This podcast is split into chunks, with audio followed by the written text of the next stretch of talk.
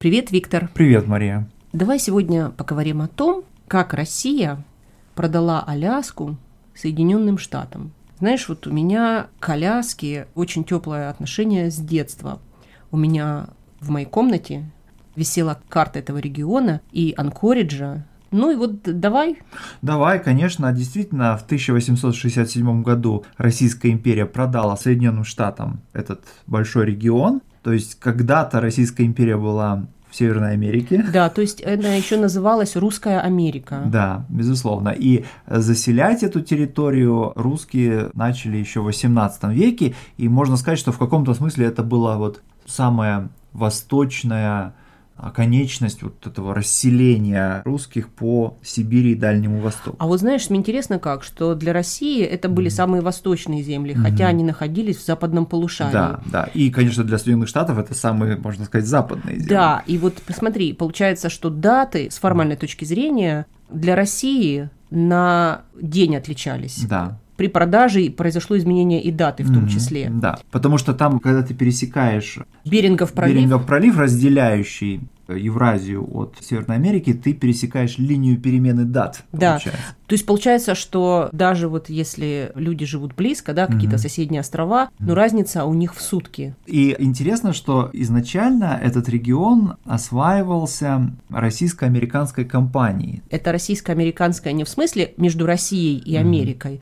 Российско-американская имеется в виду российская, связанная с Америкой. Да. Примеры таких да. частных компаний есть и в мире другие. Например, Восточно-Индийская компания. Великобритании, да? Да, и смотри, как интересно. Получалось, что это вроде бы частная компания, ну, да. торговая, но угу. при этом у них был мандат правительства соответствующего, угу. и в той территории, которую они колонизировали, они представляли собой власть, они да. представляли собой государство. Да, но опять же, вот та же самая Восточно-Индийская компания, она же фактически была правительством Индии, которая была уже частью Британской империи, до середины 19 века, а в Канаде ту же самую функцию выполняла компания Гудзон Зеленого залива. Hudson Bay Company. Да. Давай вот теперь вспомним, сколько же было заплачено? Да, заплачено было 7 миллионов 200 тысяч американских долларов, и, конечно же, на современный взгляд, ну, сумма кажется совершенно смешной, учитывая, что речь идет об огромной территории с огромным количеством природных богатств, но дело в том, что, во-первых, в 1867 году 7 миллионов американских долларов, в общем, было, может быть, не так уж мало,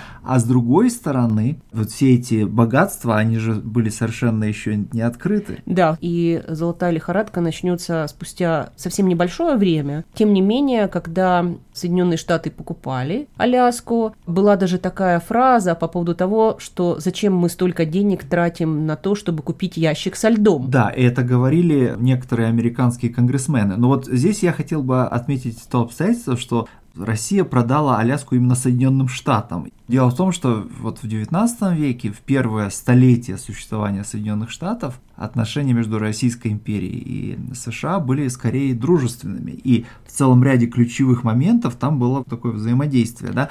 Как правило, на антибританской основе. Да, да, главным соперником в это время у России, конечно, была Великобритания. И было очевидно, что Россия не может удержать Аляску, это mm было слишком далеко, и населения там было совсем мало. Да, и, по-моему, оно даже начало сокращаться, вот именно русское население Русской Америки стало да, сокращаться. Есть, то есть удержать эти земли было весьма проблематично. Да. Чтобы не потерять их в контексте войны, например, потерять явно враждебно Великобритании, предпочли продать довольно дружественным Соединенным Штатам. Да, но сделка эта обсуждалась достаточно долгое время и держалась в секрете, ну, по крайней mm. мере, от российского общества, поскольку вообще даже продажа территорий mm. все равно бы интерпретировалась как потеря территорий. Ну, да. А учитывая психологию империи, да, империя это сильное государство, которое захватывает, mm. в любом случае приобретает земли mm-hmm. и население. Конечно, для того, чтобы дискуссии в обществе и протесты не помешали переговорам, эта сделка была секретная. То есть о целесообразности продажи сильно в верхах в правительстве не спорили, но вопрос был о том, действительно, кому продать, там, за сколько, когда, в какой момент. Ну, более 10 лет разговор шел. И, в общем, он начался во времена Крымской войны. Да, да? как раз-то войны между Российской империей с одной стороны и коалицией, которой, в общем, предводительствовала Британия. И, соответственно, шли переговоры, но потом уже в Америке, да, в Соединенных mm. Штатах возникла задержка, потому что была гражданская война. Да, им было не до покупки территории. Да, и в связи с этим тоже было непонятно, покупать ли после войны, тратить ли столько денег на эту территорию, ну, да. или лучше бы воздержаться. Да, но на ум приходит другой такой случай, когда территория Соединенных Штатов сильно увеличилась за счет покупки. Это, конечно же, покупка Соединенными Штатами французской Луизианы в самом начале 19 века. И в обоих случаях, вот как в России были некоторые сожаления о продаже вот как бы золотого мешка, да, так и во Франции, да, были сомнения относительно того, ну как же там же вот огромная территория которая половину современных Соединенных Штатов составляла. Да, да, дело в том, что Луизиана под вот этими землями подразумевалась не только современная Луизиана, а и целая такая полоса, да, да чуть, чуть ли не весь современный американский Средний Запад. И тоже, в общем-то, это довольно, ну, на данный момент скромной сумму, да, но, опять же, вот с возможностью удержать эту территорию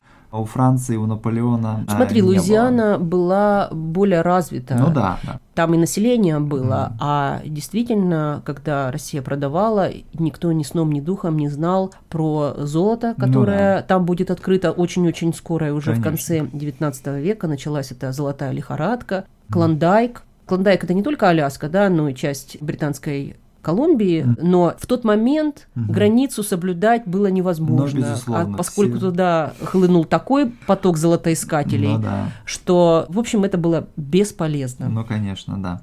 Ну что ж, спасибо. Пока. Ну хорошо, пока.